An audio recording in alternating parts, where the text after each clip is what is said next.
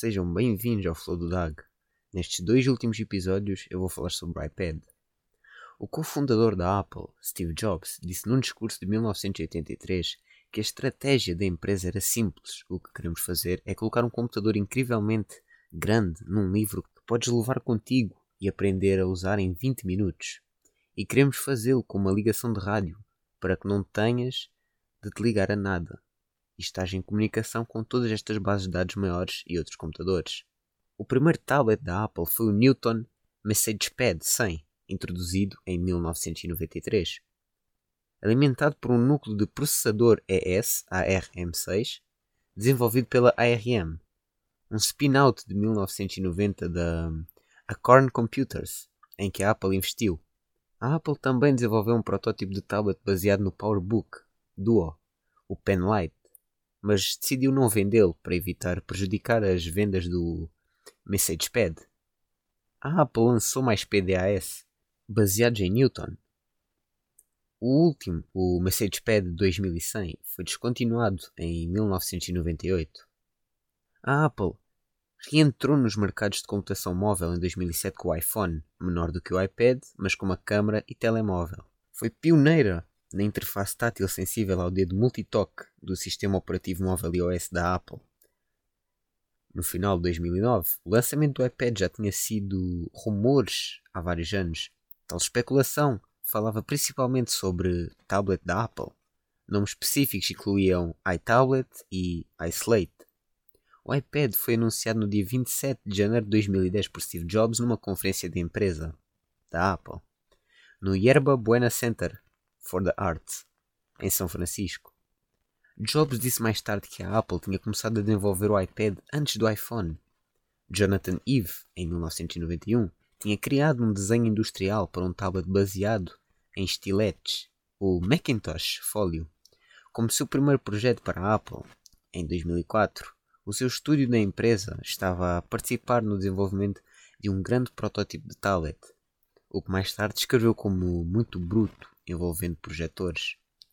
Afirmou que, depois de procurar produzir o tablet primeiro, chegou a concordar com Jobs que o telefone era mais importante. Uma vez que as inovações do tablet também funcionariam nele, o nome do código interno do iPad era K48, que foi revelado no caso judicial em torno da fuga de informação do iPad antes do lançamento. A Apple começou a fazer pré-encomendas para o iPad de primeira geração a 12 de março de 2010, a única grande alteração no dispositivo entre o seu anúncio e a pré-encomenda foi a alteração do comportamento do interruptor lateral para efetuar o silenciamento do som ou bloqueio de rotação no ecrã, selecionava pelo utilizador. A versão Wi-Fi do iPad foi vendida nos Estados Unidos a 3 de abril de 2010. A versão Wi-Fi mais 3 GB foi lançada no dia 30 de abril. O serviço 3G nos Estados Unidos é fornecido pela AT&T e foi inicialmente vendido com duas opções de plano, de dados sem contrato pré-pago. Uma para dados ilimitados e outra para 250 megas por mês, a metade do preço. Em 2 de junho de 2010, a AT&T anunciou que a partir de 7 de junho o plano ilimitado seria substituído por uh, um plano de 2 GB a um custo ligeiramente mais baixo. Os clientes existentes teriam a opção de manter o plano ilimitado. Os planos são ativados no próprio iPad e podem ser cancelados a qualquer momento.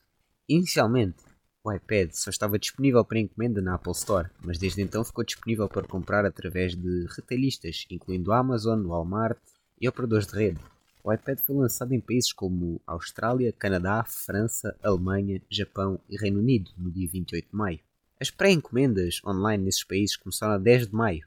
A Apple lançou o iPad em Hong Kong, Irlanda, México, Nova Zelândia e Singapura a 23 de julho de 2010. Israel proibiu brevemente a importação do iPad devido a preocupações de que o seu Wi-Fi pudesse interferir com outros dispositivos. A 17 de setembro de 2010, o iPad foi lançado oficialmente na China. 300 mil iPads foram vendidos no primeiro dia de disponibilidade, até 3 de maio de 2010. A Apple tinha vendido 1 milhão de iPads, isto, isto foi em metade do tempo que a Apple demorou a vender o mesmo número de iPhones da primeira geração. Depois de passarem a marca de 1 milhão, continuaram a vender rapidamente 3 milhões de vendas ao fim de 80 dias. Durante a conferência financeira uh, de 18 de outubro de 2010, Steve Jobs anunciou que a Apple tinha vendido mais iPads do que Macs para o trimestre fiscal. No total, a Apple vendeu mais de 15 milhões de iPads de primeira geração antes do lançamento do iPad 2, vendendo mais do que todos os outros tablets, PCs combinados desde o lançamento do iPad e atingindo 75% das vendas de tablets PC no final de 2010.